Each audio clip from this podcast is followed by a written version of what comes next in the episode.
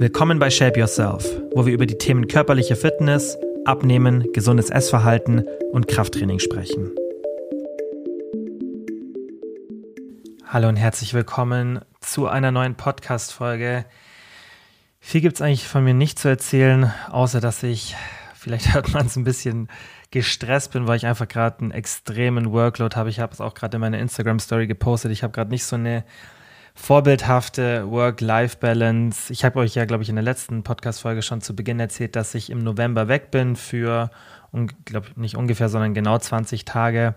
Also ich bin im Ausland ein bisschen, wo es wärmer ist. Wo das dann ist, zeige ich euch noch und erzähle ich euch dann auch hier.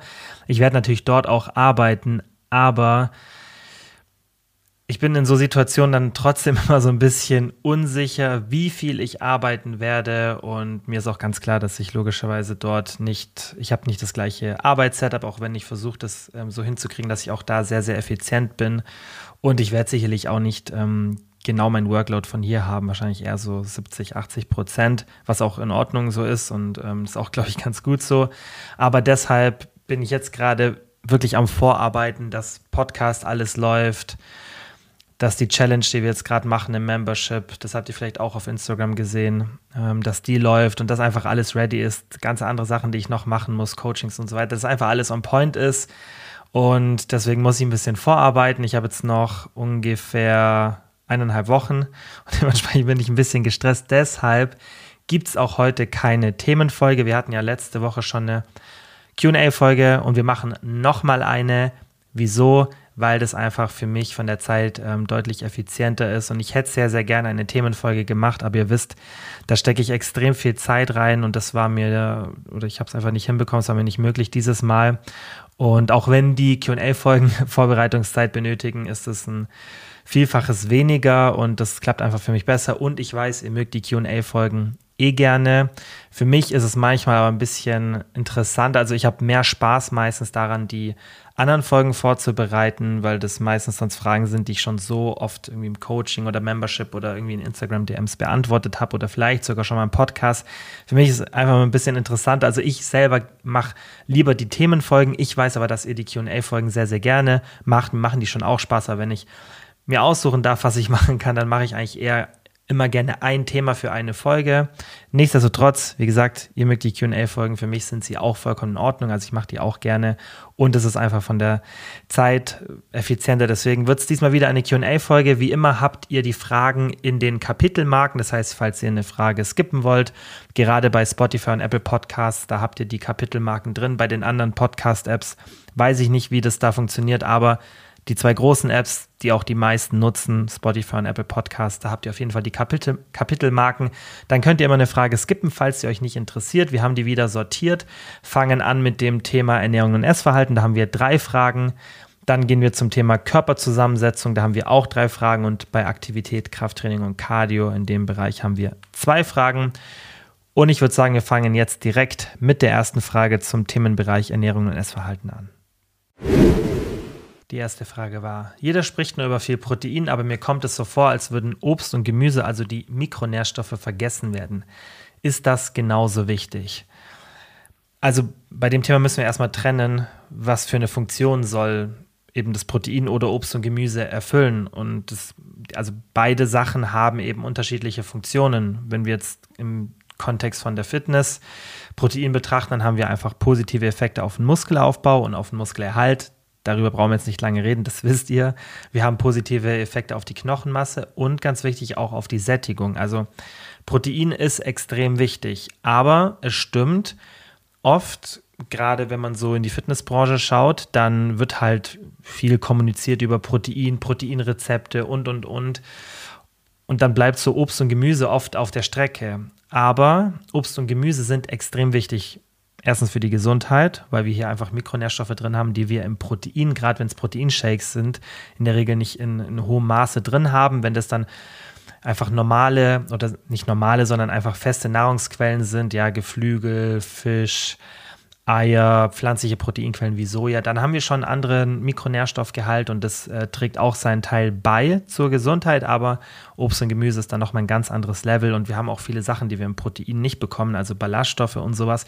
Wir müssen die Themen einfach trennen, aber wenn wir es mal so vom, vom grundsätzlichen Gedanken betrachten, dann sehe ich das genauso. Und das ist ja was, was ich häufig hier schon kritisiert habe oder auch auf Instagram, gerade jetzt in den Reels, die ich in der letzten Zeit poste, da mache ich immer so Reactions oft auf Tage, wie sich Leute ernähren, weil ich finde, da kann man dann ganz gut erklären, was viele so im Alltag falsch machen, weil klar, Theorie und so ist, finde ich, super spannend und auch sehr, sehr wichtig, aber es ist ja dann im Endeffekt das Wichtigste, wie wir das im Alltag umsetzen. Und das ist ganz interessant, wenn man eigentlich so die Fitnessbranche betrachtet, dann macht, ist es wie so ein Auf und Ab, weil ich weiß noch, als ich angefangen habe, auch in der Fitnessbranche zu arbeiten mit meinem ersten Projekt, da haben wir damals Flexible Dieting nach Deutschland gebracht. Also das gab es davor eigentlich kaum und wir haben das dann auf Instagram echt so das erste Mal richtig bekannt gemacht und dann auch die Influencer, mit denen wir zusammengearbeitet haben, die haben das dann auch benutzt und so. Also das Thema davor, deswegen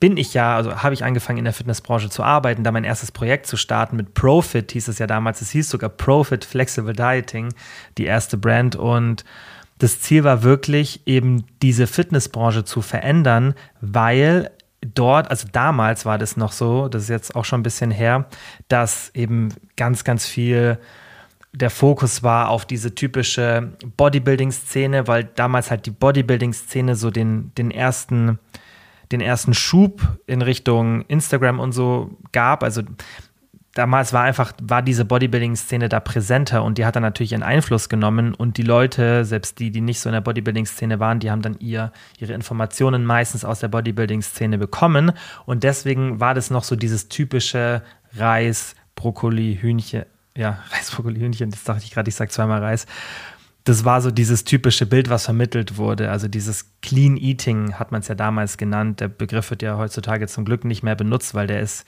der ist nicht zielführend, der ist nicht definierbar. Und dann hat sich das so ein bisschen geändert. Dann wurde das Flexible Dieting immer bekannter in Deutschland und auch einfach ein bisschen flexiblerer Ansatz. Und dann habe ich echt das Gefühl gehabt, okay, das entwickelt sich in die richtige Richtung.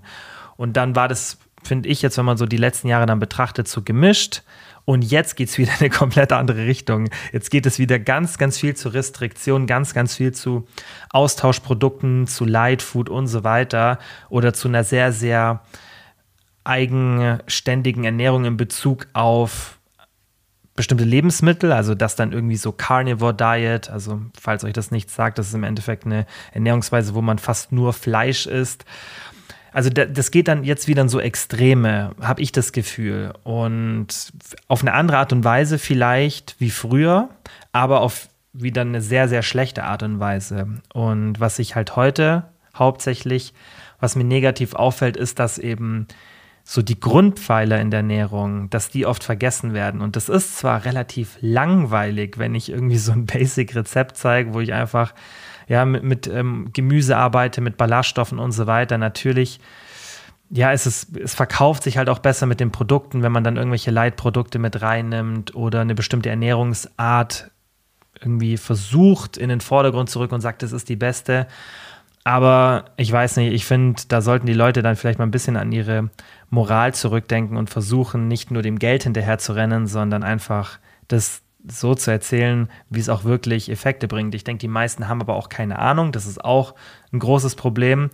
Und die meisten wollen auch, glaube ich, gar keine Ahnung haben. Denen ist es dann im Endeffekt egal, weil die erzählen einfach nur das, was sie irgendwo anders hören und was vielleicht für sie funktioniert, weil sie eine super Genetik haben und und und. Also ich sehe das auf jeden Fall so, dass es, ähm, dass viel über Protein gesprochen wird und Proteinshakes und Proteinfood äh, und und und, aber andere Lebensmittel und andere Lebensmittelgruppen komplett vergessen werden. Und es gibt spannende Forschung in Bezug auf Protein-Leverage-Hypothese. Und um das Thema mal nur kurz anzu, anzusprechen, ohne das jetzt zu lang zu machen, in der Protein-Leverage-Hypothese geht es eben darum, dass Protein der Hauptfaktor für Sättigung ist. Und die Hypothese ist eben, dass sobald wir eine bestimmte Proteinzufuhr erreicht haben, unser Hunger eigentlich weg ist.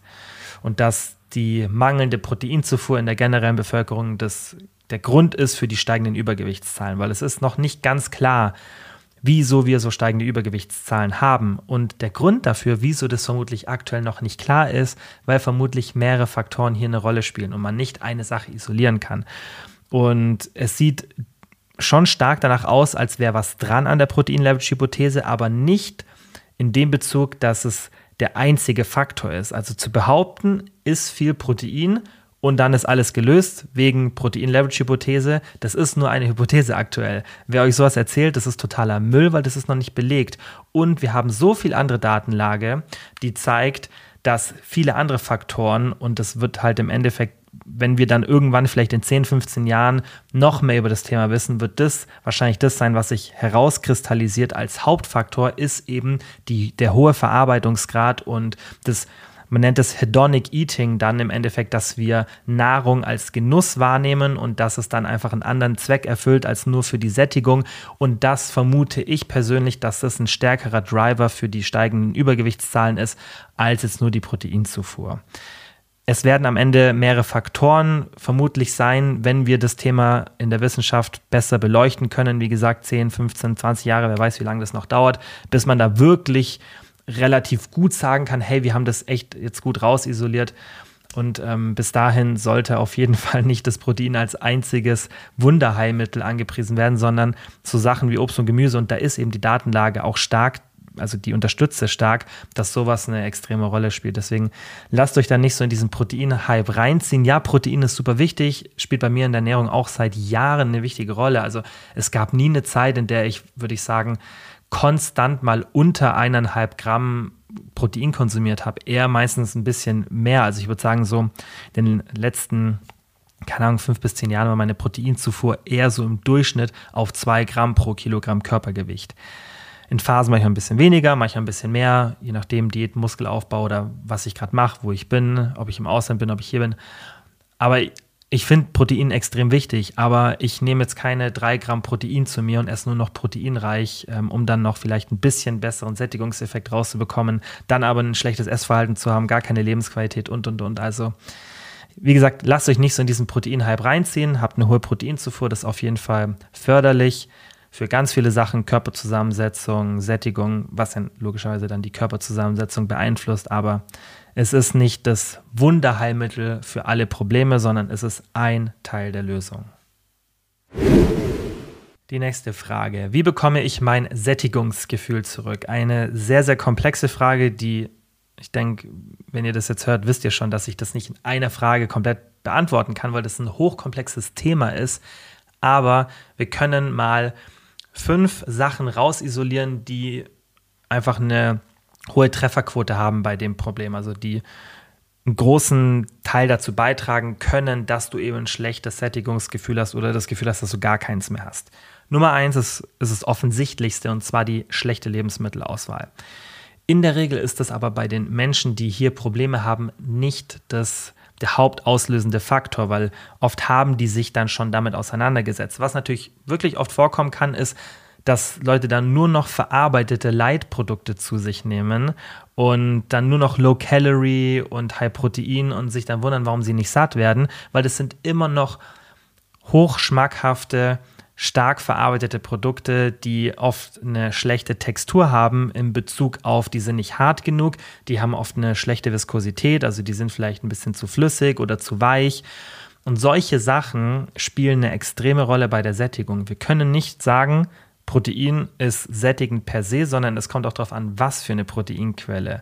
Also wir können nicht die Sättigung von einem Proteinpudding mit der Sättigung von einer Hühnerbrust vergleichen, weil da einfach eine ganz andere Textur dabei ist, ein ganz anderes Geschmackserlebnis. Sowas spielt alles mit rein. Also das, was ich vorhin zu, dieser, zu diesem Hedonic Eating auch gemeint habe, wenn irgendwas extrem gut schmeckt, vielleicht extrem süß ist, ein extrem angenehmes Mundgefühl hat, sowas spielt alles eine Rolle und dazu haben wir sehr, sehr gute Datenlage und deswegen müssen wir sowas auch berücksichtigen. Also Lebensmittelauswahl vielleicht mal den Switch machen, ein bisschen mehr zu unverarbeiteten Produkten. Nicht ausschließlich, das wisst ihr ja, aber vielleicht mal ein bisschen den Fokus noch mehr auf ein bisschen eine härtere Textur, einfach Ballaststoffe integrieren, Volumen integrieren.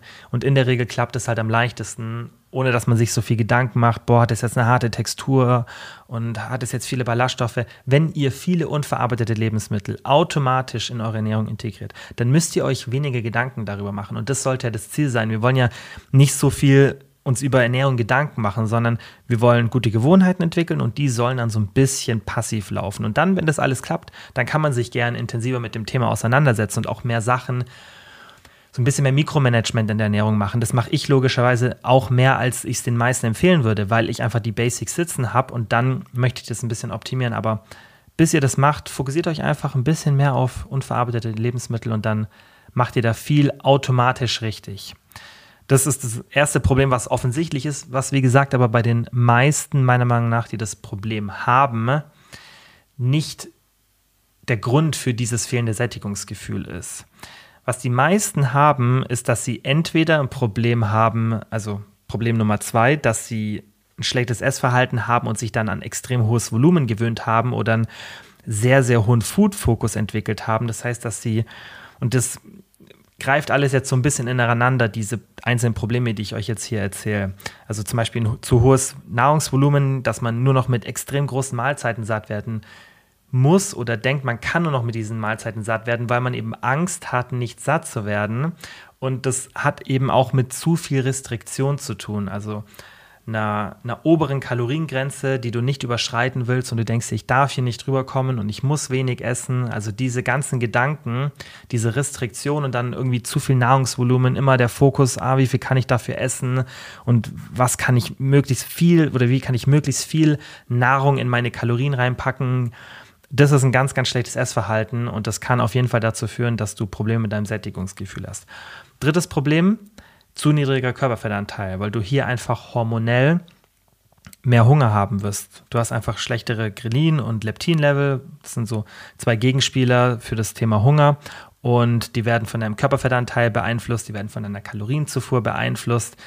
Und es kann schon manchmal der Fall sein, dass du einfach mit dem Lifestyle, den du hast, in der Regel ist es dann im Endeffekt, wie viel Bewegung hast du im Alltag, dass das damit nicht zusammenpasst, weil wir können halt einen bestimmten Körperfettanteil, also um das mal vielleicht leichter zu erklären, wenn wir eine Person klonen und die Person A hat einen Job, bei dem sie sich sehr wenig bewegt und sonst alles gleich. Also wir tauschen nur den Job aus. Und Person B hat einen Job, bei dem sie sich sehr, sehr viel bewegt dann wird die Person B in der Regel einen niedrigeren Körperfettanteil halten können. Und es kann ja sein, natürlich spielt hier Ernährung und so weiter auch noch eine Rolle, aber wir gehen mal davon aus, dass das ziemlich gut gestaltet ist vom Sättigungsmanagement und so weiter. Also wenn wir eine gute Aktivität haben und ein gutes Sättigungsmanagement, dann können wir unseren Körperfettanteil in eine Region nach unten bringen. Wir haben ja so, ein, so eine Setpoint Range, also ihr habt alle irgendein Bereich, in dem sich der Körper wohlfühlt, also ein Körperfettanteil. Als Beispiel 15 bis 20 Prozent. Nur als Beispiel jetzt. Und umso besser eure Ernährung ist und umso mehr Aktivität ihr habt, desto leichter fällt es euch tendenziell Richtung diese 15 Prozent zu gehen, ohne dass ihr da irgendwelche negativen Auswirkungen habt, wie zum Beispiel dauerhaften Hunger und so weiter. Umso schlechter eure Ernährung ist und umso weniger Aktivität ihr habt, desto mehr werdet ihr eher in Richtung bei 20 Prozent, da fühle ich mich jetzt wohl tendieren. So kann man ganz kurz diesen, diese Setpoint-Range beschreiben. Und vielleicht hast du gerade einen Lifestyle, der dir nicht ermöglicht, diesen Körperfettanteil zu halten. Ich merke das zum Beispiel bei mir. Bei mir, wenn ich jetzt eine andere Tätigkeit hätte und bei der ich einfach viel, viel mehr Bewegung hätte. Das Problem ist halt, ich arbeite acht bis zehn Stunden am Tag am Schreibtisch und habe halt wenig Bewegung dazwischen. Das heißt, ich habe jetzt nicht 15.000 Schritte am Tag. Ich mache zwar fünf bis sechs Mal Sport pro Woche und komme dann außerhalb von diesem Sport nochmal so auf sieben bis 8.000 Schritte. Also es ist jetzt keine geringe Aktivität, aber hätte ich noch mal mehr Aktivität, sagen wir mal vielleicht 5000 Schritte mehr pro Tag, dann wäre es also es für mich definitiv möglich, einen niedrigeren Körperfettanteil ohne Einschränkungen zu halten. Also das ist mir zum Beispiel bewusst, aber es ist nichts, wo ich jetzt, wo ich optimieren möchte oder verändern möchte, weil es keinen Grund dafür gibt. Aber das musst du beachten. Vielleicht ist dein Körperfettanteil für deinen Lifestyle gerade zu niedrig. Und warum erkläre ich das so? Weil ich nicht sagen möchte, dass dein Körperfettanteil per se zu niedrig ist, damit du oder dass dein Körperfettanteil zu niedrig ist, und gleichzeitig du ein optimales Sättigungsgefühl haben kannst. Das möchte ich damit nicht sagen, sondern vielleicht hast du gerade einen Lifestyle, der nicht zu deinem Körperfettanteil passt. Kann aber auch sein, dass dein Lifestyle so ist, dass du viel Bewegung hast und auch Ernährung und alles passt, aber dein Körperfettanteil trotzdem zu niedrig ist und du unter dieser Setpoint Range bist, also vorhin haben wir gesagt 15 bis 20 Prozent, vielleicht bist du bei jetzt nur als Beispielzahl bei 13 oder 12 oder 11 Prozent, du bist zu weit unter deinem Körperfettanteil. Und dann wirst du immer Probleme mit dem Sättigungsgefühl haben. Und das ist leider eine Realität, mit der man sich auseinandersetzen muss. Also nicht jede Person kann einen sehr, sehr niedrigen Körperfettanteil halten. Ich sage bewusst sehr, sehr niedriger Körperfettanteil, weil in der Regel muss man da schon, gerade wenn man wirklich viel Bewegung hat und sehr, sehr gutes Sättigungsmanagement, dann muss man dann schon einen ziemlich niedrigen Körperfettanteil haben. Aber das muss man einfach beachten. Problem Nummer vier, was bei vielen entsteht, sind zu viele Verzichte. Ich habe es in Frage Nummer eins ja auch erklärt, dass dieses, dieses eintönige Essverhalten, dass man sich auf bestimmte Lebensmittel fokussiert und dann vielleicht deswegen auch nicht mehr auswärts essen geht oder sich das nicht mehr traut zu essen und das nicht mehr traut zu essen. Solche Verzichte in der Lebensmittelauswahl, also nicht nur in der gesamten Kalorienzufuhr, sondern auch in der Lebensmittelauswahl, können oft zu diesen extremen Cravings führen und zu einem starken Food-Fokus und dann auch das Gefühl bei dir hervorrufen, dass du nicht richtig satt wirst, weil du einfach eine Restriktion hast. Und wir sehen ganz klar in der wissenschaftlichen Literatur, dass eine Restriktion in der nah, also in der Ernährung generell einfach zu einem schlechten Sättigungsgefühl führt und auch zu einer schlechten Esskontrolle, dass wir dann immer Situationen haben, wenn ihr zum Beispiel merkt, ihr macht eine Diät und ihr könnt dann in manchen Situationen die Diät nicht einhalten, nicht weil ihr Hunger habt, sondern einfach aus diesen Gründen, weil ihr das Gefühl habt, ihr habt kein Sättigungsgefühl, obwohl ihr eigentlich genug gegessen habt und alles passt. Das ist ein ziemlich gutes Zeichen dafür, dass ihr vielleicht zu viel Restriktion habt. Und das fünfte Problem, das greift, wie gesagt, alles so ein bisschen ineinander, ist das Thema Autonomie. Also im Endeffekt selber zu steuern, was mache ich denn mit der Kalorienzufuhr und was, also was für ein Tempo fahre ich, wie schnell möchte ich jetzt abnehmen oder ist es für mich okay, wenn ich jetzt nicht mein Gewicht halte, sondern im Lauf der nächsten drei, vier Monate ein bis zwei Kilo zunehme und dann eine kurze Diät mache, um das wieder abzunehmen, weil es vielleicht einfach gerade eine stressige Lebensphase ist oder whatever.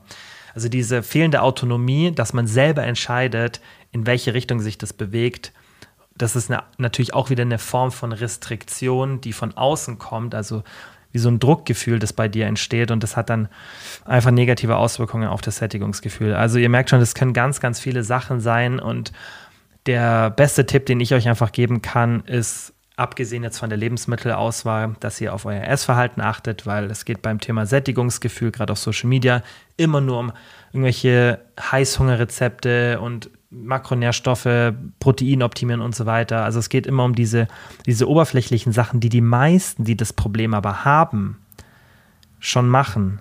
Und da ist dann oft das Problem irgendwo anders und eben nicht bei der Lebensmittelauswahl. Das kann auf jeden Fall der Fall sein, aber die meisten, meiner Erfahrung nach, die damit Probleme haben, die haben eher ein Problem mit dem Essverhalten und nicht mit der Lebensmittelauswahl oder der Kalorienzufuhr. Letzte Frage für den Bereich Ernährung und Essverhalten war, ist eine gut funktionierende Verdauung für den Aufbau und die Abnahme wichtig? Wie kann man das unterstützen? Also erstmal, wenn du da wirklich ernsthafte Probleme hast, dann geh auf jeden Fall zum Arzt. Gerade so Sachen wie Reizdarm und so weiter sind ja sehr, sehr häufig verbreitet. Ist leider nicht so gut erforschtes Thema und die Ursache ist auch noch nicht so ganz klar. Es kann natürlich hier dann eben zu einer nicht optimalen Aufnahme von Nährstoffen kommen. Deswegen wirklich bei so ähm, ernsthaften Problemen bitte immer zum Arzt gehen. Wenn wir uns das Thema generell Verdauung oder Darmbakterien anschauen, besser gesagt, weil über Verdauung und Thema Muskelaufbau und Abnahme gibt es nicht wirklich Datenlage, also nicht so signifikante. Es gibt dann schon ein bisschen mehr zum Thema Darmbakterien, aber auch da kann man noch nicht so viel sagen. Es sieht vermutlich so aus, als hätten die Darmbakterien einen erheblichen Einfluss auf unser Körpergewicht und logischerweise dann auch auf die Abnehmerfolge. Das ist aber noch nicht ganz klar und das Wichtigste ist, wir wissen noch gar nicht, was dann da zu tun ist. Es sieht, wie gesagt, stark danach aus, dass wir hier einen großen Hebel haben und das wäre was sehr, sehr Positives, weil wenn wir dann in den nächsten Jahren in der Wissenschaft feststellen, hey, wir können da ein paar Darmbakterienstämme isolieren, die bei vielen Menschen vielleicht nicht in optimaler Population vorhanden sind und dann kann man die durch Einnahme von Supplementen oder einer erhöhten Ballaststoffzufuhr oder was auch immer dann die Therapie oder Lösung sozusagen dafür sein wird, optimieren und dann dadurch automatisch ein geringeres Körpergewicht produzieren. Das wäre gesellschaftlich gesehen ein sehr, sehr großer Mehrwert. Und es kann ich mir auch sehr, sehr gut vorstellen, dass da viel Innovatives in der Zukunft passieren wird. Zum aktuellen Zeitpunkt ist da die Datenlage einfach zu schwach, gerade an Menschen. Und dementsprechend können wir da noch nicht wirklich ganz klare Empfehlungen rausgeben und man sollte sich da deswegen auch noch nicht so viel Gedanken drüber machen. Was aber auf jeden Fall Sinn macht zu optimieren, was natürlich auch einfach die Verdauung und generell die Darmgesundheit positiv beeinflusst sind. Ballaststoffe. Da wird so, so selten drüber gesprochen, ist halt ein langweiliges Thema. Aber eine große Variation an Ballaststoffen, auch nicht nur ein Ballaststoff, wenn ich das dann immer irgendwo sehe, dass in irgendwelchen Supplementen dann ein Ballaststoff drin ist, das bringt halt auch nichts. Die Darmbakterien brauchen eine hohe Variation an Ballaststoffen. Und dementsprechend ist es einfach wichtig, dass man viele verschiedene ballaststoffreiche Lebensmittel konsumiert. Und da sollte man sich auch gar nicht verrückt machen, sondern einfach ganz simpel. Gemüse essen, Obst essen, Vollkornprodukte essen, Nüsse essen, die, die ganzen verschiedenen Ballaststoffquellen einfach abdecken und einfach immer schauen, habe ich ein bisschen Ballaststoffe in meiner Ernährung, dann deckt man schon ein großes Spektrum ab. Aber nicht denken, ich nehme jetzt irgendein Supplement, da sind Ballaststoffe drin, perfekt, kann ich einen Haken machen, alles super für die Darmgesundheit. So funktioniert es leider nicht. Fermentierte Lebensmittel kann man auch zuführen, Ballaststoffe sind aber in der Regel wichtiger. Bei fermentierten Lebensmitteln ist halt oft schwierig, irgendwie an die ranzukommen. Die gibt es nur im Reformhaus oder in irgendwelchen Bioläden. Weil es bringt jetzt nichts, wenn ihr ein abgepacktes Sauerkraut kauft, das ähm, total ja einfach industriell verarbeitet ist. Da habt ihr keine aktiven Mikroben mehr drin. Das gleiche bei Kefir, da wird es auch schon schwierig, wenn man da in einem Supermarkt kauft, dass da noch irgendwie aktive Mikroben drin sind. Und deswegen ist das Thema fermentierte Lebensmittel, man kann das natürlich auch selber machen, habe ich ja auch schon in der Vergangenheit. Ich habe es wieder aufgehört, weil es einfach zu viel Stress ist. Einfach, also mir fehlt da die Zeit, das aktuell zu machen. Ich finde das voll cool und vielleicht mache ich es in Zukunft wieder, aber ich finde es einfach ein, ein, zeitaufwendiges Thema und dann ist es für die meisten ein leichterer Einstieg, mit Ballaststoffen mal zu starten. Wenn du wirklich ernsthafte Probleme mit der Verdauung hast, dann ist dir dieser Zeitinvest vielleicht wert. Falsche Hygiene ist auch oft ein Problem, also diese Überhygiene. Heißt nicht, dass wir nicht mehr hygienisch sein sollten, sondern was ich damit meine, ist eben dieses ständige Desinfizieren. Das ist einfach ein Problem, wenn man jede Oberfläche die ganze Zeit desinfiziert und einfach ähm, ja auch schaut, dass man selber die Hände ständig desinfiziert und so weiter. Also wir nehmen ja auch aus der Natur jetzt nicht, wenn wir irgendwo in der Stadt rumlaufen, aber wenn wir vielleicht im Wald waren und so weiter, nehmen wir ja auch Bakterien zu uns und das ist ja auch gut für unser Mikrobiom. Also da einfach nicht übertreiben mit dem Desinfizieren, einfach in einem normalen Maße die Hände waschen und so weiter. Also hier einfach nicht übertreiben. Das ist sicherlich was, was die Darmbakterien optimiert.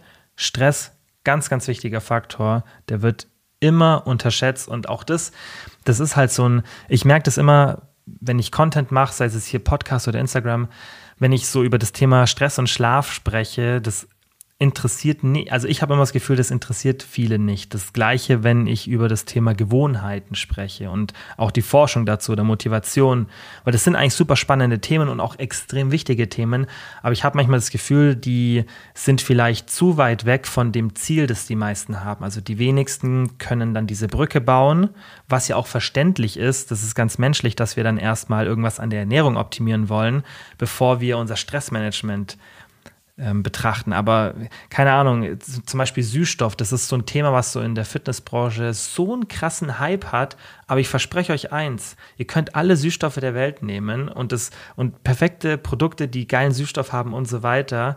Wenn ihr ein gescheites Stressmanagement habt, dann werdet ihr damit viel, viel, viel, viel, viel, viel mehr Einfluss auf eine Diät oder generell das Gewicht halten haben, also positiven. Also richtiges Stressmanagement wirkt sich um einiges mehr aus als zum Beispiel Süßstoffkonsum. Aber was sehen wir in der Fitnessbranche? Süßstoffkonsum, das ist so eins der Hauptthemen gerade. Das ist so einfach überall präsent. Jede Supplementfirma hat ganz, ganz viele Süßstoffprodukte im Angebot und das ist so ein Thema, was, was jeder irgendwie in den Alltag auch integriert. Also das ist einfach, es hat einen krassen Hype in der gesamten Fitnessbranche, also nicht nur von den Content-Creatern, sondern auch von den Leuten, die diesen Content konsumieren. Aber wenn es ums Thema Stressmanagement geht, das ist halt, ist halt für die meisten zu weit weg. Man sieht diese Auswirkungen nicht, aber die Datenlage ist so überzeugend, welche Auswirkungen das hat, besonders für Frauen. Und deswegen nicht nur in Bezug auf jetzt generell Gewicht halten oder, oder Fett verlieren, sondern auch in Bezug auf Darmbakterien. Auch da wirkt sich Stress aus. Also Stress ist vermutlich eine der, eine der Sachen, die wir in der Gesellschaft am wenigsten so besprechen, wenn es auch ums Thema Gesundheit geht. Nicht nur körperliche, also nicht nur den optischen Aspekt, sondern auch dann mental und so weiter. Aber es hat halt so krasse Auswirkungen und auch ja auf die Darmbakterien. Und das, was mir zum Beispiel mal auffällt, ist, dass wenn Leute über Reizdarm sprechen oder Verdauungsprobleme, dann sind es meistens die Leute, die ein richtig beschissenes Stressmanagement haben. Oder die denken, dass sie das ganz gut hinbekommen, aber irgendwas unterbewusst sie extrem stresst, weil sie einfach vielleicht ein, ja, ein, schlechtes, ein schlechtes Bildnis von sich selbst haben und und und. Also ganz, ganz oft, das nur, nur meine anekdotische Erfahrung ist, dass Leute, die mit der Verdauung Probleme haben, auch Stressprobleme haben. Und die Literatur unterstützt es schon auch, aber wir wissen eben noch zu wenig, gerade über sowas wie Reizdarm und so weiter. Deswegen trotzdem optimieren Ballaststoffe, fermentierte Lebensmittel, Überhygiene, ja, einfach damit desinfizieren, nicht übertreiben und Stressmanagement. Dann kommen wir zum Thema Körperzusammensetzung. Da war die erste Frage, ist es okay, während der Stillzeit etwas zu diäten? Ganz, ganz wichtig, bitte alle Themen, die mit der Schwangerschaft zu tun haben, mit einem kompetenten Arzt besprechen, weil das ist was, ja, was einfach super, super wichtig ist und was ich bei sowas immer dazu sagen möchte. Wenn wir uns die wissenschaftliche Literatur anschauen, dann sehen wir, ist natürlich immer unterschiedlich, aber wir können so ungefähr 500 Kalorien extra pro Tag ansetzen an Verbrauch, wenn Frauen stillen. Das heißt, Frauen, die stillen, haben einen erhöhten Kalorienverbrauch. Und es ist auch so, dass man sieht, dass meistens Frauen, die stillen, so um die 0,5 bis 1 Kilo Gewicht pro Monat verlieren, was nicht wenig ist. Deshalb ist eine Diät auch in der Regel gar nicht notwendig. Es gibt leider wenig Research zu dem Thema. Es gibt mehr Thema äh, mehr Research zum Thema Schwangerschaft und nicht jetzt so isoliert zum Thema Stillen. Aber die generellen Empfehlungen sind folgende. Ausgewogene Ernährung mit hochqualitativen Lebensmitteln, das heißt auch hier wieder ein Fokus auf unverarbeitete Lebensmittel, die einfach mikronährstoffreich sind und einfach die ganzen guten Nährstoffe enthalten. Moderate Aktivität, kein Alkohol und äh, Koffein und auch wieder Stressmanagement. Also auf sowas sollte man auf jeden Fall achten. Und wenn man das alles macht, und dann eben auch stillt, dann ist aktives Diäten gar nicht notwendig und ist auch nicht wirklich empfehlenswert, weil in der Regel so und so ein spontaner Gewichtsverlust entsteht durch, diese, durch diesen erhöhten Kalorienverbrauch. Also das ist was, was man generell beobachtet und da wir da nicht viel Datenlage dazu haben, würde ich da eher auf Nummer sicher gehen und nicht ins Defizit gehen. Also das ist was, was auf jeden Fall nicht empfehlenswert ist.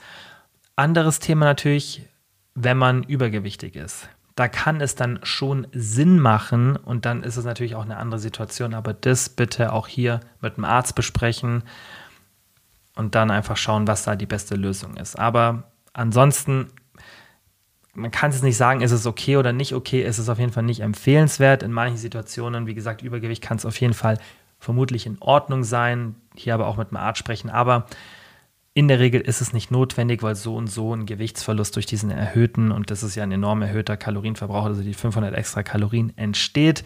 Das berichten auch die meisten Frauen, dass sie beim Stillen dann abnehmen. Also deswegen hier vielleicht ein bisschen Geduld haben, bis das Stillen vorbei ist und äh, dann wieder mit der Diät starten. Die nächste Frage war, kann man mit PCOS abnehmen? Also, was ist PCOS? Habt ihr vielleicht schon mal gehört? Das ist eine Hormonstörung, die so 5 bis 10 Prozent aller Frauen im gebärfähigen Alter betrifft. Und wir brauchen jetzt gar nicht so auf das Thema genau eingehen, weil ich habe das eh mal für eine Podcast-Folge geplant und das wird jetzt sonst hier auch den Rahmen sprengen. Im Endeffekt haben die Frauen dann höhere Level männlicher Sexualhormone und dadurch entstehen mehrere gesundheitliche Probleme. Amenorrhoe oder Oligomenorrhoe, also ein komplettes Ausbleiben der Menstruation oder ein temporäres Ausbleiben der Menstruation, also Unregelmäßigkeiten können da halt auch entstehen. Erhöhtes Risiko Typ-2-Diabetes, Herzlauferkrankungen, äh, Herz-Kreislauf-Erkrankungen, metabolisches Syndrom, alles das ist, hat ein erhöhtes Risiko. Und eben diese schlechtere Insulinsensitivität. Das habt ihr vielleicht schon mal gehört, dass das so ein Hauptproblem von PCOS ist. Jetzt ist halt auch die Frage wegen dieser schlechten Insulinsensitivität und man weiß auch, dass Frauen mit PCOS tendenziell mehr Probleme beim Abnehmen haben und auch generell ein bisschen höheren BMI haben. Kann man da überhaupt abnehmen und was sollte man da machen? Also es gibt wenig Datenlage für eine bestimmte Ernährungsweise, die die befürwortet. Es gibt so ein bisschen Hinweise, aber es gibt noch nichts, das wirklich eine Ernährungsweise komplett als die beste für PCOS isoliert. Es gibt aber Hinweise und folgendes macht auf jeden Fall Sinn. Tendenziell mehr Ballaststoffe und weniger einfache Kohlenhydrate, einfach wegen der schlechteren Insulinsensitivität. Das ist ja auch was, was Leute mit Diabetes machen sollten. Also da ist klar nochmal ein ganz anderes Thema, aber auch die ein erhöhtes Risiko für gerade Typ 2 Diabetes haben und deswegen das macht auf jeden Fall auch vom Mechanismus her viel Sinn. Einfach ein bisschen mehr Fokus auf Ballaststoffe und vielleicht wirklich da dann auch weniger Zucker und so weiter. Ihr wisst ja, da bin ich normal nicht so der Freund davon, dass es relevant ist, aber in so einer speziellen Kondition kann es dann schon Sinn machen, hier weniger einfache Kohlenhydrate zu sich zu nehmen und einfach auch mehr Ballaststoffe. Das löst das Problem meistens gleichzeitig. Was sich auch als positiv so ein bisschen erwiesen hat, ist weniger gesättigte Fettsäuren und mehr ungesättigte Fettsäuren hier einfach mal ein bisschen googeln, vielleicht deine Nahrungsmittel, also jetzt nicht generell, was du vermeiden solltest, sondern schau einfach mal in deinen Alltag, was nimmst du so in der Regel zu dir, so in den meisten Mahlzeiten, dann schau mal, was ist so der Gehalt von gesättigten und ungesättigten Fettsäuren, vielleicht hast du ein paar Lebensmittel, die sehr, sehr viele gesättigte Fettsäuren haben, du musst die nicht komplett vermeiden, einfach das Verhältnis ein bisschen verändern. Und dann schau einfach mal deine Ernährung durch. Und was sich auch als positiv erwiesen hat und auch einfach Sinn macht, ist genug Protein. Einfach, wieso? Damit wir eben positive Veränderungen in der Körperzusammensetzung haben, weil wie gesagt, in der Regel ist die schlechter oder auch der BMI schlechter oder was heißt schlechter, einfach höher. Und äh, deshalb ist Protein da in so einer Situation auch sinnvoll, das zu priorisieren und dann vielleicht sich auch mehr Mühe zu geben, eine hohe Proteinzufuhr zu erreichen. Thema Fettverlust ist wichtig, falls man übergewichtig ist, weil die PCOS-Symptome sind geringer, wenn ein Gewichtsverlust stattfindet. Also das macht definitiv mehr oder was heißt mehr Sinn? Es ist nochmal wichtiger für Frauen, die PCOS haben, kein Übergewicht zu haben für die Gesundheit, weil eben diese ganzen Sachen, auch das erhöhte Risiko für Typ-2-Diabetes, Herz-Kreislauf-Erkrankungen, metabolisches Syndrom, alles das ist eben geringer, wenn das Übergewicht mit PCOS nicht vorhanden ist. Was ganz, ganz wichtig ist, man sieht in der Datenlage, dass die Adherenz der Diät, also wie kann ich eine Diät beständig durchführen, wie ist so die, die Durchhaltequote, einfach gesagt, dass die geringer ist bei PCOS. Und deshalb ist es wichtig, dass ihr bereit seid, ein bisschen rum zu experimentieren, weil so wie es aktuell aussieht, ist es einfach ein sehr, sehr individuelles Thema. Und deswegen solltet ihr ein bisschen rumprobieren, welche Diätstrategie funktioniert für euch am besten. Calorie Cycling, vielleicht tatsächlich auch mal eine bestimmte Art und Art der Ernährung probieren, sowas wie mediterrane Diät, einfach mal ein bisschen rumexperimentieren. Aber ich würde erstmal ein bisschen auf die Oberfläche gehen, also das heißt auf die Oberfläche. Erstmal so die Basics Calorie Cycling, ja, Kaloriendefizit höher. Ich würde erstmal da ein bisschen rumexperimentieren, bevor ich dann wirklich mich auf bestimmte Lebensmittel oder eine Ernährungsweise konzentriere. Weil da würde ich euch immer die Basics empfehlen und da einfach vom Ansatz her ein bisschen rumexperimentieren, auch gerade von der Diätgeschwindigkeit, wie ihr das macht. Weil hier ist es einfach so, dass, wie gesagt, die Adherenz ist geringer und wenn wir eine geringere Adherenz haben, dann macht es immer Sinn, ein bisschen mehr rumzuprobieren. Wie stehst du zu Mini-Cuts oder Mini-Bulks? Also Mini-Bulks, ich habe es ehrlich gesagt noch nie so wirklich gehört, also vielleicht schon mal irgendwo gehört, aber ich weiß gar nicht, ob das so praktiziert wird, aber ich möchte trotzdem darauf eingehen, auf das Thema eine kurze Muskelaufbauphase zu machen. Und da sehe ich ganz, ganz wenig Sinn dahinter, weil Muskelaufbau, das dauert einfach und das ist sehr, sehr kalorienaufwendig, besonders für Fortgeschrittene. Und das hängt dann natürlich auch oft mit einer Periodisierung im Training zusammen, also dass man nicht jede Woche vielleicht Steigerungen hat, vielleicht einen speziellen Trainingsplan benutzt und einfach das Thema langfristig angeht. Und deswegen Muskelaufbau dauert und da macht, es kann schon auch, klar, man baut auch Muskeln in, innerhalb von ein paar Wochen auf, aber dieser ständige Wechsel von Muskelaufbau zu Diät ist weniger sinnvoll. Also es gibt wenig Gründe für, für Minibikes. So, wenn du, also was dich dazu verleiten könnte, ist, dass du vielleicht eine zu schnelle Zunahme hast und es ist eh was, was ich ja nicht empfehle in der Muskelaufbauphase, außer du bist im Untergewicht. Aber das ist ja ein komplett anderes Thema. Aber wenn man einfach nur Muskeln aufbauen möchte, und jetzt nicht das Ziel hat, hey, ich muss jetzt irgendwie Gewicht zunehmen, dann sehe ich einfach keine Daseinsberechtigung für einen extrem hohen Kalorienüberschuss.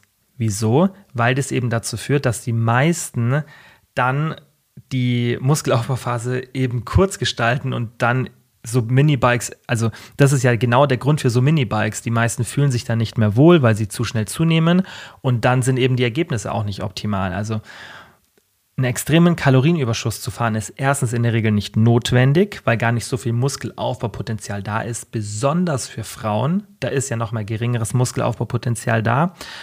Und selbst für Männer bin ich auch nicht ein Freund davon, extrem Kalorienüberschuss zu fahren, weil man muss dann wieder nur eine längere Diät machen, was ja dann auch wieder in der Regel dazu führt, dass man mehr Muskelmasse potenziell verlieren könnte.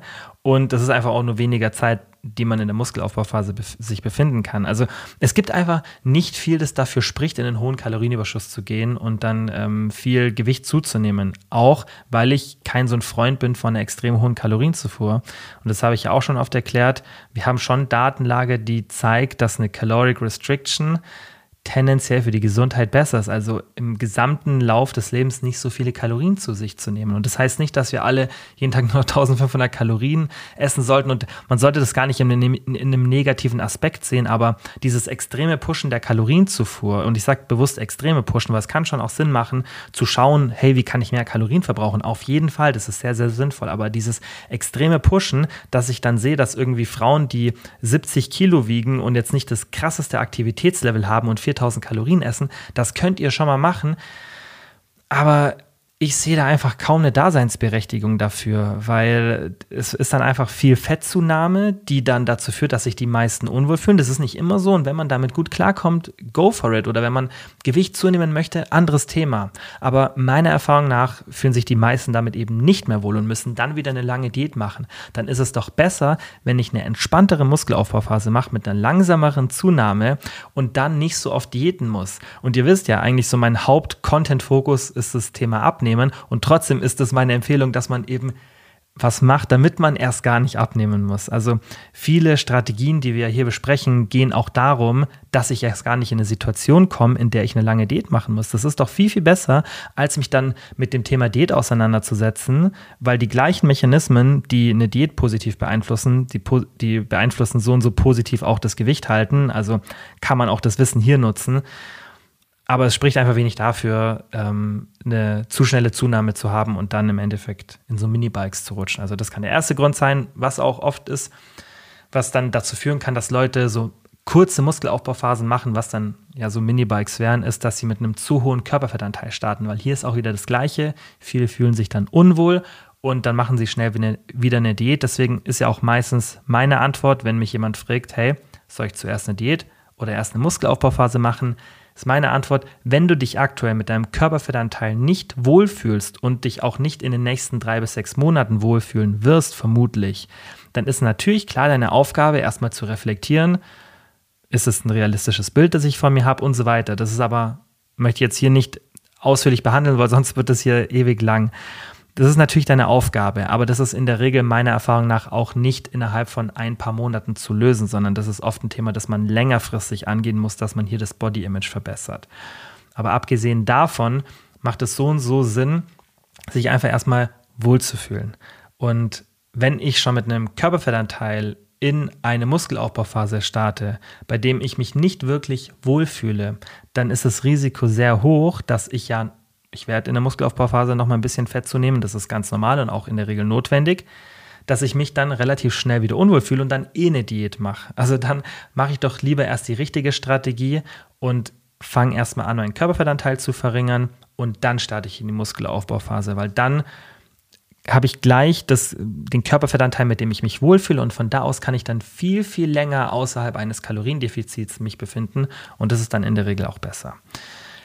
Thema Minicuts die sind auf jeden Fall meiner Meinung nach sinnvoll, weil hier haben wir eben auch wieder den Vorteil, dass wir eine Muskelaufbauphase länger machen können. Bei einem Minicut, da gehen wir halt in der Regel so zwei bis vier Wochen ins Defizit. Es gibt auch im Membership einen Minicut-Kalorienrechner. Ich mache das auch im Coaching, wenn jemand in der Muskelaufbauphase ist, oft. Also von Minicuts halte ich sehr, sehr viel, weil hier können wir einfach in einer Muskelaufbauphase kurz und knackig einen Minicut machen Da geht es dann auch nicht darum, dass man wieder hier eine komplette Diät macht. Deswegen in diesem Minicut vielleicht auch einfach ein bisschen kürzer ähm, die, den Zeithorizont setzen und dann auch vielleicht ein bisschen restriktiver sein.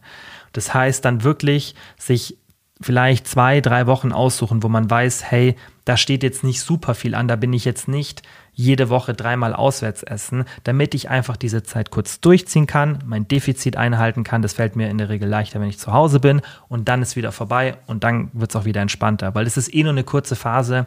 Und wenn dann mal eine Restriktion, also in Bezug auf Auswärtsessen gehen und so weiter für zwei, drei Wochen da ist, da entwickelt sich kein schlechtes Essverhalten in so einer kurzen Zeit. Und dann ist es auch kein Problem, das mal für eine Zeit lang zu machen, aber damit habe ich dann eben erreicht, dass ich das wirklich nur kurz mache und nicht wieder mich finde in einer 8 bis 12 Wochen Diät, obwohl ich eigentlich nur vorhatte, zwei bis vier Wochen zu machen, aber die waren dann halt entspannt und da spricht ja in der normalen Diät nichts dagegen, aber eine Minicut schon kurz und knackig, dann ist vorbei und dann ist besser als Minicut zu planen und dann im Endeffekt sind es nicht zwei bis vier Wochen, sondern irgendwie sechs bis acht. Dann kommen wir zum letzten Bereich, Aktivität, Krafttraining und Cardio. Und da war die erste Frage, was hältst du von EMS-Training? Das haben wir im Podcast schon öfter besprochen, aber in letzter Zeit glaube ich nicht so oft. Das kommt immer mal wieder als Frage, aber ich habe es irgendwie nicht mit reingenommen, außer jetzt halt wieder.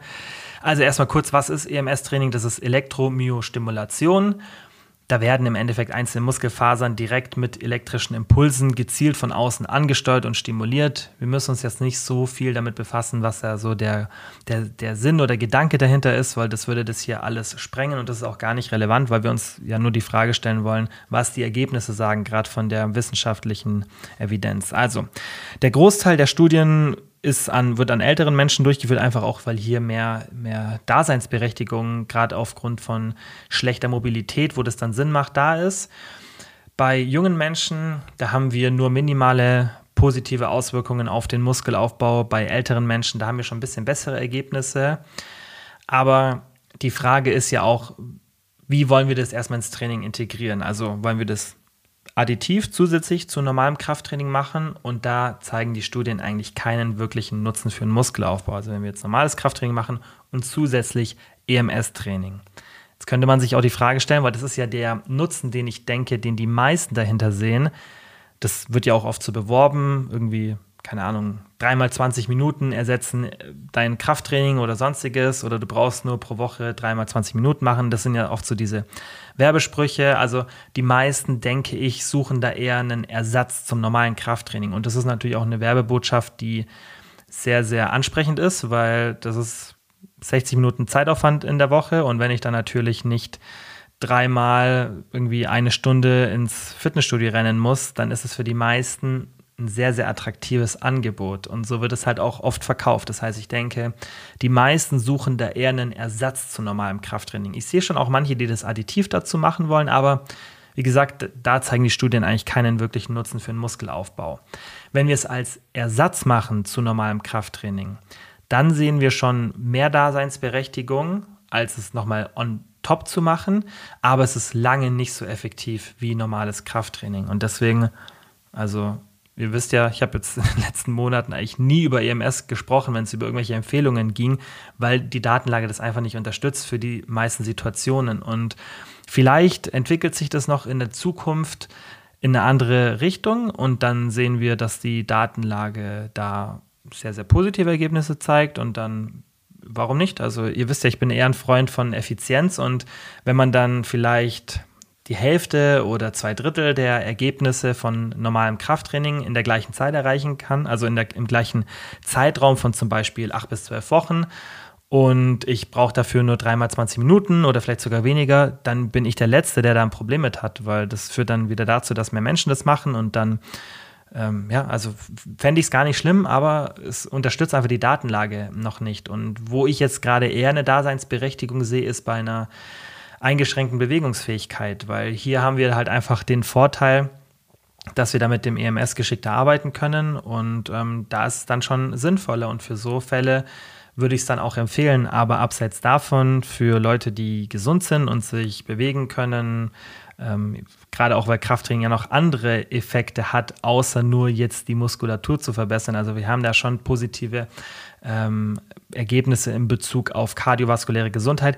Ich bin ehrlich, ich habe keine Ahnung, was die Datenlage sagt zu den Auswirkungen von EMS-Training auf zum Beispiel mentale Gesundheit, weil die haben wir ja in Bezug auf Krafttraining und die ist extrem positiv. Und ich könnte mir vorstellen, weil wir halt einfach nicht diesen körperlichen Bewegungsaspekt beim EMS nicht so in einer ähm, krassen Form wie beim Krafttraining haben, dass hier, wenn es Datenlage gibt, wie gesagt, ich kenne sie nicht und ich kann es mir auch nicht vorstellen, dass es die gibt, dass dann die Ergebnisse auch nicht so gut sind. Also es ist ja nicht nur so, dass wir mit dem Krafttraining nur Muskelaufbau oder Kraftzuwachs erreichen wollen, sondern wir haben ja noch ganz, ganz viele andere positive Sachen, die das Krafttraining mit sich bringt. Und deswegen ist meiner Meinung nach für Leute, die sich gut bewegen können, kein Ersatz, ein EMS-Training zu machen. Da wäre es dann geschickter, wenn du sagst, hey, ich mache ein richtig knackiges Krafttraining, dreimal 30 bis 40 Minuten. Das kann man richtig geil umsetzen und dann hast du auch nicht so einen extrem langen Zeitaufwand und dann würdest du dir durchs EMS-Training eh nicht so viel Zeit sparen.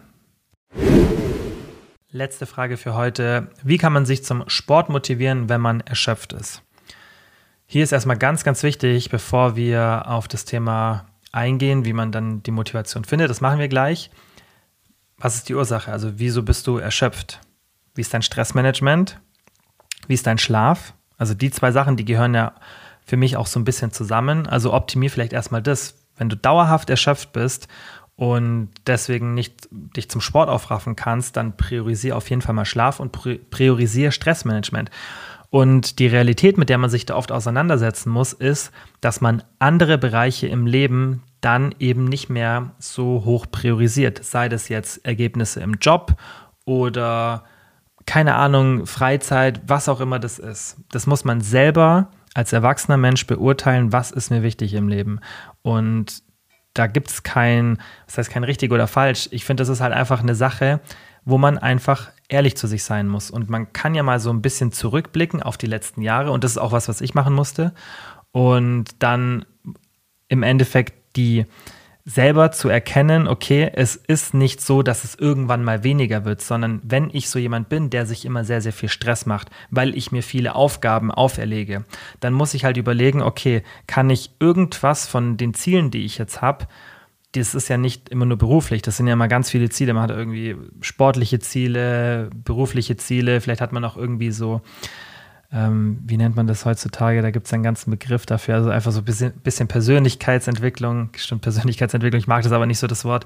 Ähm, also solche Ziele, keine Ahnung, eine Sprache lernen oder sonstiges. Und da muss man halt dann ehrlich zu sich sein und vielleicht mal die Situation erkennen und sich fragen, will ich die Konsequenzen von einem schlechten Stressmanagement tolerieren?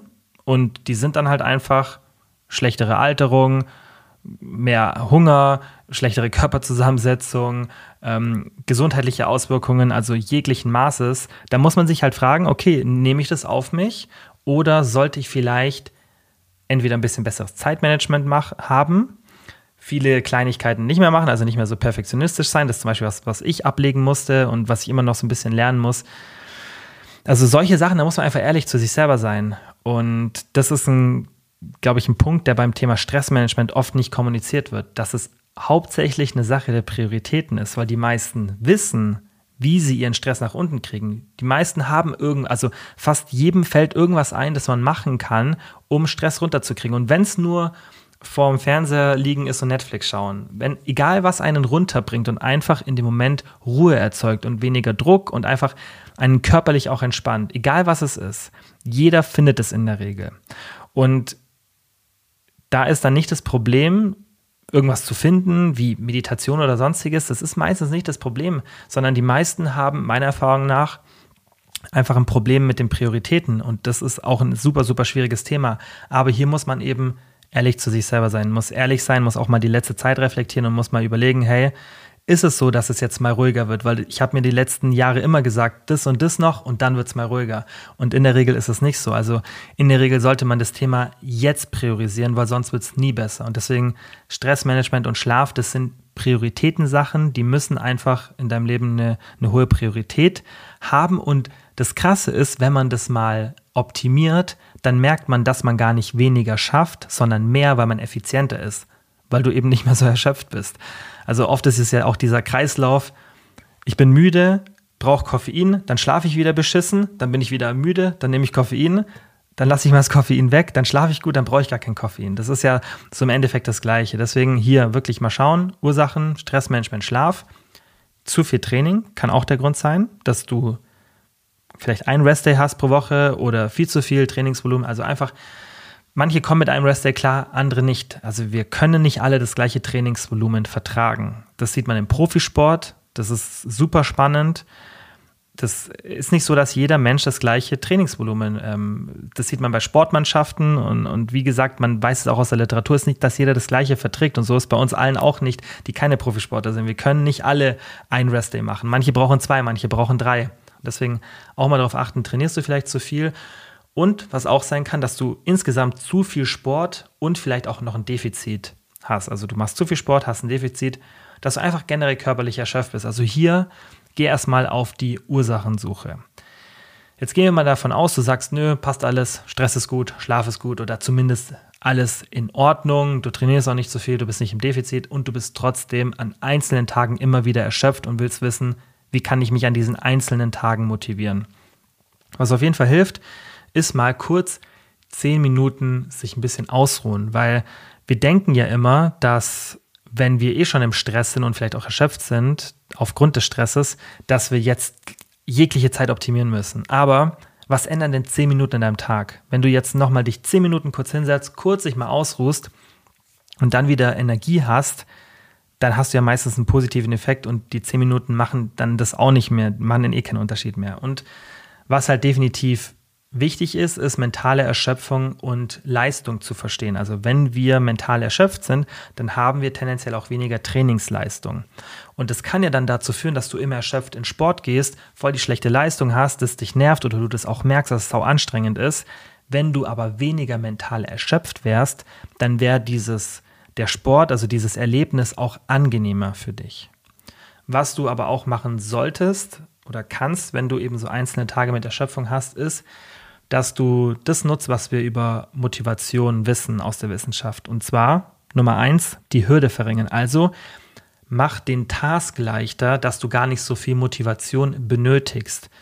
Also an so einem Tag vielleicht sagen, und das mache ich tatsächlich oft so, wenn ich merke, ey, ich bin voll erschöpft, ich habe auch körperlich keine Power, dann weiß ich schon, ich gehe heute ins Training und ich werde überall einen Satz weniger machen. Manchmal gehe ich dann ins Training und dann merke ich, es geht und dann mache ich trotzdem alle Sätze oder lass nur bei ein paar Übungen einen Satz weg. Aber ich bin schon mal mit dem Plan in den Sport gegangen, okay, ich mache jetzt weniger, also ich habe die Motivationshürde geringer gesetzt.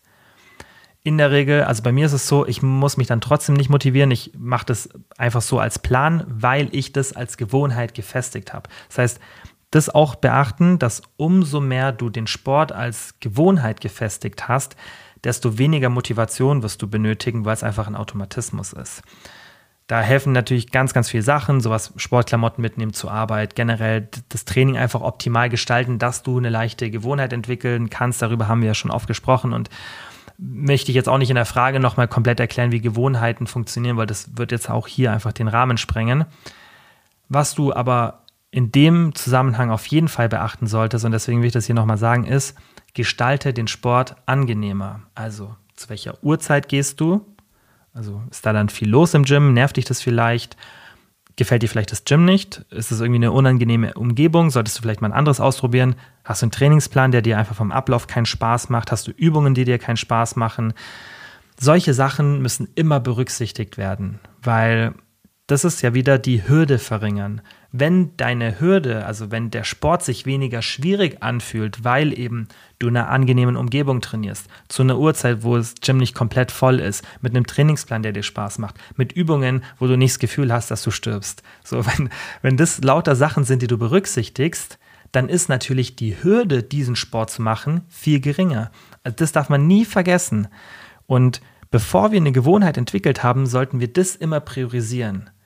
Weil du kennst, hast vielleicht irgendwelche Sportarten oder irgendwas, was auch eine körperliche Aktivität ist, zu der du dich nie motivieren musst. Und das ist vermutlich was, was dir sehr, sehr viel Spaß macht. Und dann gibt es andere Sportarten, da bräuchtest du eine extreme Motivation, weil es dir einfach keinen Spaß macht. Ich kenne es bei mir auf jeden Fall. Und ich mache dann diese Sportarten einfach nicht. Also das ist eigentlich die leichteste Lösung, weil es gibt nicht den einen besten Sport, sondern der Sport, also der beste Sport ist der, der dir einfach Spaß macht und den du dann logischerweise regelmäßig ausführen kannst. So, das war alles für heute. Wie immer, gerne Feedback geben. Das könnt ihr mir entweder über Instagram DMs oder auch über die Feedback-Funktion, die es, glaube ich, nur in der Spotify-App gibt. Auf jeden Fall, da sehe ich das dann. Und da könnt ihr mir immer gerne Feedback geben zu den Folgen. Ich hoffe, die Fragen haben euch geholfen und auch ähm, gefallen, sodass sie interessant für euch waren. Falls ihr wieder Fragen habt, dann wartet auf den nächsten Fragesticker, wenn ich das poste. Da könnt ihr den dann immer die Frage reinschreiben. Und selbst wenn sie dann in der Podcast-Folge nicht drankommen, dann sammle ich die in der Regel, sodass sie dann vielleicht zu einem späteren Zeitpunkt drankommen. Wie immer, vielen, vielen Dank fürs Zuhören und wir hören uns nächste Woche wieder. Ciao.